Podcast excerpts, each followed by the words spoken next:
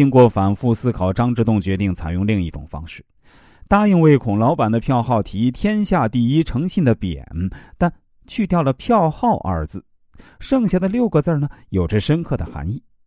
天下第一重要的美德就是诚信。如果他与票号讲诚信，就是天下第一。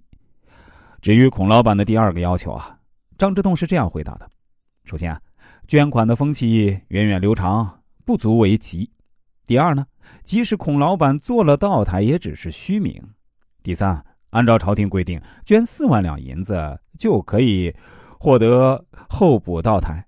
于是呢，张之洞以这种退让的方式为山西百姓募来了五万两银子。张之洞为官颇有谋略，他把王之春从广东调到湖北这件事儿就做得很成功。张之洞到湖北以后，想大力发展洋务运动，但缺少得力干将。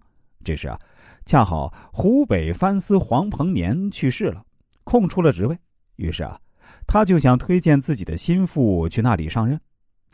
张之洞觉得现任广东藩司的王之春非常适合这个职位。王之春是张之洞在广东时一手教导出来的，他对张之洞自然是忠心耿耿。但问题又多了一层，要把王之春调来，就得为广东物色一个合适的藩司人选，这样，王之春调来湖北的可能性也才大一些。幕僚提出，不妨推荐湖北全司程允去广东做藩司。这样能一举两得：一来，程允是军机处领班李亲王世铎的远亲，世铎一定愿意帮助成全他；二来呢，又可把湖北全司一职腾出，又多了一个帮手。这样，在湖北办洋务力量也就强大了。经过一番活动，王之春很快调到了湖北，而程允则调去广东做藩司。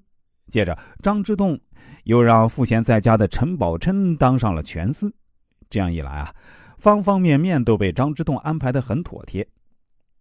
孔子在《论语》里称赞史鱼：“直哉始于邦有道，如始邦无道如始。”意思是说，不管环境如何，无论社会动乱还是安定，他的言行有如利剑，尖锐而正直。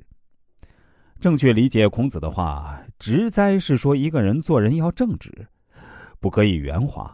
但为人处事要讲究方式方法，说话办事儿太直来直去，别人无法接受，事情啊也没办法办成。《易经》中反复强调天圆地方，众人为天，天圆就是要圆滑世故，心田为地，地方就是心地要正直，要有操守。一个人做人要正直，不可以圆滑，但为人处事要讲究方式方法。说话办事儿太直来直去，别人无法接受，事情也没法办成。